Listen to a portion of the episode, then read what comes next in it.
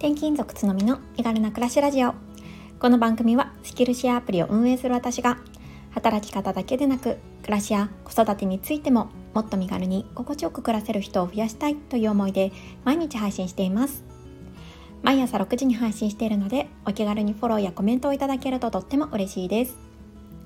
おはようございます。7月21日金曜日です。皆様いかがお過ごしでしょうか？なんかちらほらと夏休みに入りましたというような声が聞こえてきますが皆さんどのように過ごされていますか？え、我が家はなんですけれども実はですね、えー、来週の月曜日と火曜日に夫が、えー、お休みを通るので一応ちょっとね連休になるんですよね。えー、我が家の場合はちょっとあの夏休みは分割して取ろうかなって思っているのでこんな感じになっています。でちょっとまたね夏休みについては詳しく雑談会でお話をしたいなって思っておりますので今日はちょっと最近読んだ本から得た学びを共有したいなと思っております。皆さんは自分の天性についてどう考えていますか？自分は何が向いてるんだろうとかどんなことができるんだろうってちょっと迷っていらっしゃる方がいたら参考になる話かもしれないのでよろしければ聞いていってください。えー、私が今読んでいる本というのが、えー、北野由賀さんという方が書かれた「これから市場価値が上がる人」という本になります。えー、ポプラ新書から出ているものでして非常にね読みやすい本ですね。でまだ最初の方なんですけどもういくつもね 結構皆さんに共有したいことがあるんですがその中でも今日はですね習慣について書かれている部分でああこれ確かにそうだなって思うことことがありましたのでお話ししていきたいなって思っています。そうで今回の内容なんですけれどもまず本題に入る前に皆さんは天性と聞いてどんなことを思い浮かべますか？天性天に、えーと、性格の性と書いて天性ですね、えー、一応ですね Google で調べてみますと意味としては天から授かった性質生まれつきというものです。そうなんか天性ってもう生まれながらにして持ち合わせているもので変えることのできないものっていうようなイメージが私はあったんですが皆さんはいかがですか？でねこの天性について、えー、結論から言うと自分自身で第2の天性を作り上げて新しいね自分自身のね性質っていうのを取り入れていくことができるよっていうような内容なんですね。なんかこう聞くと結構希望のある話だなって思うと思うんですがいかがでしょうか？まずねこの本で、えー、北野さんが書かれていらっしゃる内容としては天性はね2つあるって言ってるんですね。で1つ目っていうのが、えー、思わず自分自身がねやってしまうこと。そう。それが天性なんだって言ってるんですよね。誰からも頼まれていないのについついやってしまうこと。そう。内発的に自分自身がやりたいって思ってやること。監督がいないのにやること。こんなことがね挙げられるそうなんですね天性。の性質の一つとして。思い返してみると皆さんいかがですか？ついついやってしまうこと。それはねあなたの天性に入るそうですよ。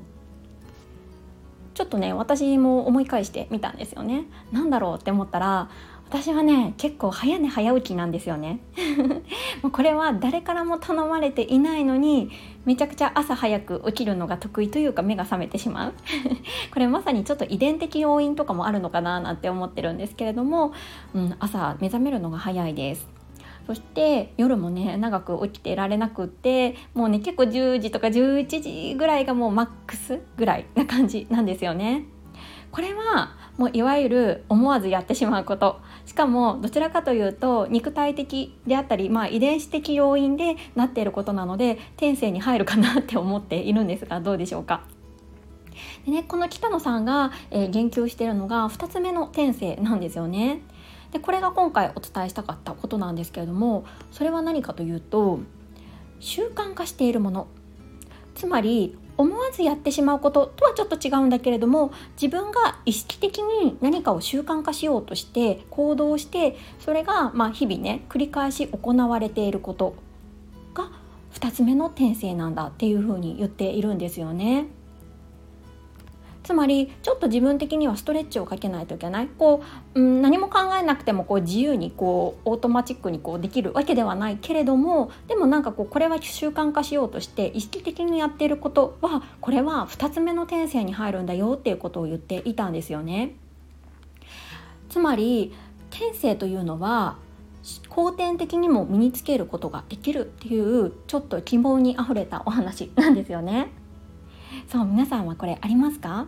習慣化しようとされてることってありますか？え私であると、まあ、最近はねこの音声配信がまさにそうかなって思っているんですよね。これねやっぱり私お話しするのが結構好きなんですけれどもとはいえねもう何にも考えないでもう目をつぶったままもうなんだろうスラスラ言葉が出てくるってわけでは全くなくってやっぱりねこうやろうと思うからにはちょっと自分の考えをまとめる時間があったりとか、まあ、今日みたいに本の紹介とかだったら伝えたい内容っていうのを、うん、なんとなくねちょちょっとだけこうまとめたりする時間もあります。まあ、それが5分10分とか、まあ、その内容によって様々ではあるんですけれどもまあ、言ってみれば、まあ、ちょっと面倒くさい作業なんですよね。うん、だから何にも考えずにうんできているっていうものではないんです。うん、だからちょっと、うん、自分なりにストレッチをかけてやっていることの一つが音声配信になります。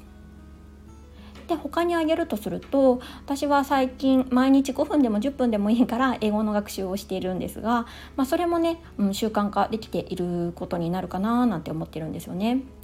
まあ、こんな風に少しだけ努力をして自分に負荷をかけて習慣化していることっていうのは後天的に身につけられる天性に入るそうです。えー、古代ギリシャの哲学者であるディオゲネスという人もですね、えー、ことわざとして「習慣は第二の天性なり」という言葉を残していたみたいなんですよね。そうつまりね繰り返すことで身についた習慣っていうのは生まれつきの性質と変わらなくなるという意味にも捉えることができるんですね。そうそう考えると、うん、なんだろうこんな能力を身につけたいなとかこんな天性を持ち合わせて社会に発揮したいなとかそんな思いがある方とかがいらっしゃったらまずは習慣を見直すっていうのは一つなんじゃないかなって思いました。新しい習慣を身につけるのって、まあ、いつでもねできることではあると思うのでまず洗い出して自分がどんな転生を見つけたい身につけたいか、うん、どんな風に活躍していきたいかとかねそんな観点で考えて習慣を考えるというのも、うん、一つ方法かななんて思いましたので今日は紹介をさせていただきましたどなたかの参考になったら嬉しいですはい、ここからはコメント返しをさせていただきます。163回、リスナーさんとリアルで会って感じた学びの会員に、えー、2名の方からコメントをいただきました。ゆかさんとゆずきさんです。ありがとうございます。えー、この回では、えー、ゆかさんとね、3連休の最終日にお会いしたんですけれども、それと一緒にね、また、えーと、リアルで実はリスナーさんと、これは実はゆうずきさんだったんですけれども、ゆうずきさんとお会いできたんですよね。うん、でね、えーと、このことについてお話をした回になります。はい、えー、ゆうかさんです。つのみさん、先日はありがとうございました。背筋が伸びる感じわかります。いつも一緒にいる夫のことを大切にしたいなとただただ感じた時間でした。本当にエネルギッシュな時間でとても楽しい一日でした。また会いましょうね。ということでゆかさんこちらこそありがとうございます。そうそうなんですよね。本当にゆうずきさんとご主人の関係性を目の当たりにして自分自身のね夫への対応とかなんか言葉遣いとかを見直す機会に本当になりましたよね、うん、まさになんだろう大先輩に学ぶその夫婦円満の秘訣をもうもう体現して学学ばせていただけたような感覚がありました。うん、いろんな刺激をね受けた一日だったなと私も感じています。またまぜひ会いましょうね。ありがとうございました。はい、えー、続いてゆうずきさんです。つのみちゃんおはようございます。コラボアーカイブはこれからお聞きしますね。お二人は本当いい感じの方々で楽しい時間を過ごすことができました。映画のお話も前向きでいいですね。自分の身近な人が一番大切ですね。お互い様という心を忘れずに生きていけば幸せになれます。ということでゆずきさんこちらこそありがとうございました。本当にね楽しい時間を過ごさせていただいて中身の濃い時間でした。本当にね岡山まで足を運んでいただいてとっても嬉しかったです。でねこの「お互い様という心を忘れずに生きれば」っていうこの言葉が本当にちょっと今染みましたね。うん、やっぱり私たちってもちろん完璧ではないので凸凹があってもいいと思うんですよね、うん、でもそれの凸凹をお互いにしっかり認める心を持つことがやっぱり大切なんだろうなって思いました。でねやっぱりついついこう目の前のことにいっぱいいっぱいになったりとか忙しい時間とかがあると身近な大切な人をね大切にできなかったりとかする瞬間っていうのが私は過去によくあったので、まあ、今回のねゆずきさんとの出会いを受けて、まあ、これからね精進していかないといけないなって思ったんですよね。本当に素敵な時間をありがとうございました。また会いましょう。はい、えー、続いてはうんとあ昨日の放送ですね、えー、SNS 発信での肩書き問題どう考える？にこいちゃんからコメントをいただきました、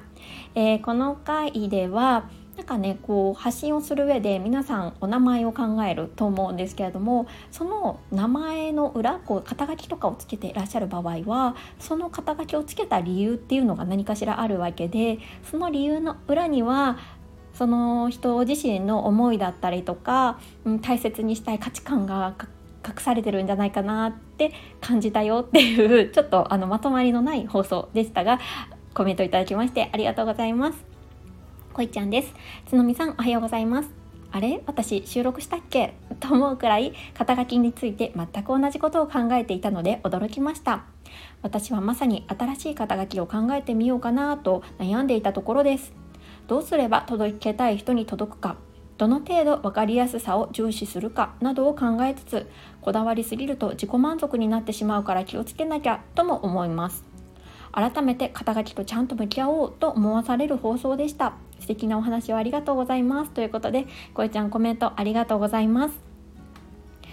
なんかこいちゃんはね、えーと最初のオープニングの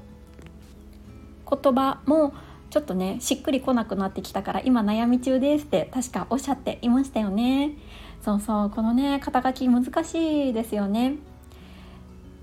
せっかく発信するこういうふうに音声で言葉を残すのであればうん、私はやっぱりちょっとでもねあの届けたい自分が届けたいという人に届きたい届かせたいなって思っているんですよね。うん、だからそう考えると、まあ、どういうふうに自分を表現したら一番いいかなっていうのを結構考えていたんですよね。そう難しいこれはね本当に悩ましいですよね。なんかそれこそあのボイシーパーソナリティの、えー、大石春さんがワーママ春から大石春に名前を変更されたじゃないですか。うん、そのこともね確かちょっと放送内でお話を大石さんされていたんですよね。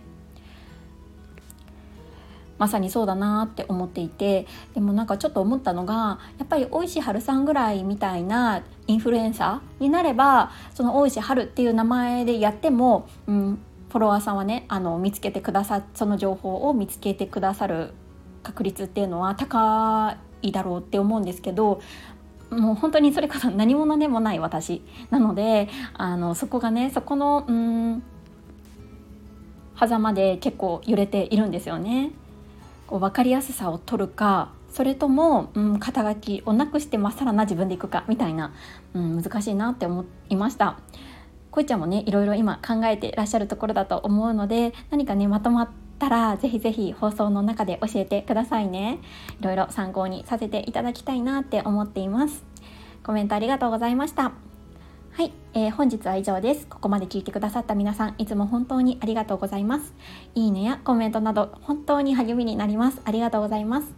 それでは素敵な一日をお過ごしください。また明日。